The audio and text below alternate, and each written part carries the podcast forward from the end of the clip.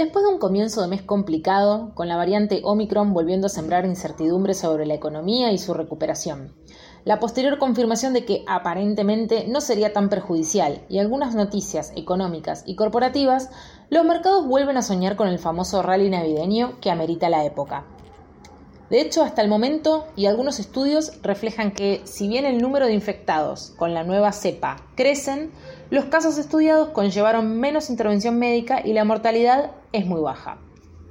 Así, los principales índices americanos ganaron en la última semana entre 3 y un 4%, y las bolsas de Europa entre un 1.5 y un 3.5. E incluso cerraron con recuperación los principales índices de Asia. La tasa americana a 10 años, por su parte, y como señal de ruido en los mercados, subió unos 13 puntos a la zona nuevamente cercana al 1.5%. Mientras que en cuanto a las principales monedas, no hubo mucho cambio punto contra punta en la semana, el euro cerró en niveles de un 1.1 y el dólar en 96. La atención esta semana se la llevaron, sin ir más lejos, algunos datos económicos entre ellos en especial la inflación americana, conocida sobre el cierre de la semana. El IPC general americano cumplió con las expectativas y se ubicó en un 6.8% interanual versus un 6.2% el anterior, a la vez que avanzó 0.8% en la comparación mensual.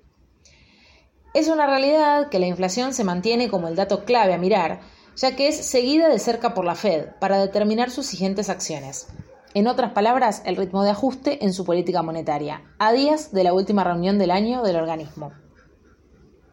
Por su parte, en los commodities, el barril de petróleo se recuperó de niveles de 67 dólares a cerca de los 72.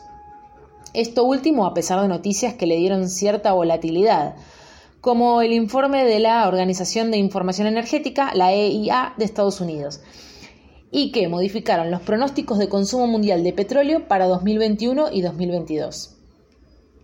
En tanto, hubo algunas otras noticias destacadas, como algunas económicas desde Europa y hasta políticas desde Alemania. Mientras que Japón dio a conocer su inflación, también en alza, y China toma nuevas acciones de política monetaria para empujar su economía.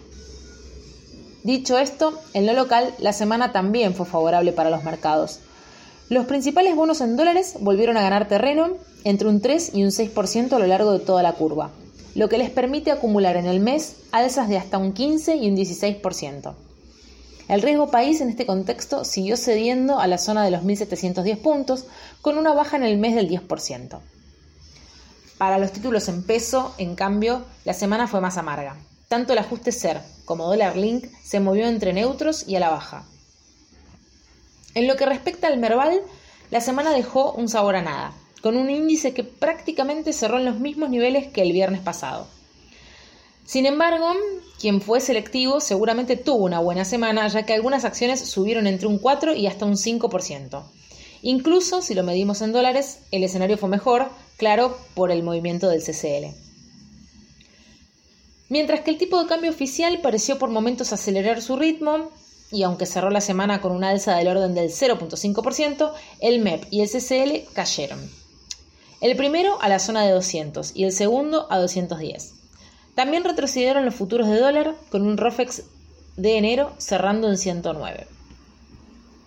No obstante, la dinámica cambiaria se mantiene complicada, con un BCRA que se estima tuvo que vender unos 150 millones de dólares en las últimas cuatro ruedas y así las reservas netas líquidas son prácticamente inexistentes.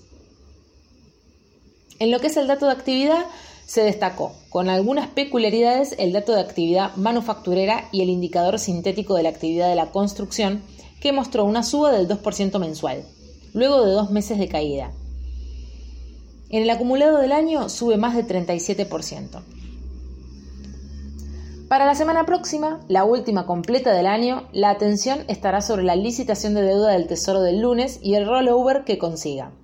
A la vez que se mantendrá, lógicamente, la mirada sobre los avances o no de un potencial acuerdo con el FMI y el plan plurianual que promete el gobierno.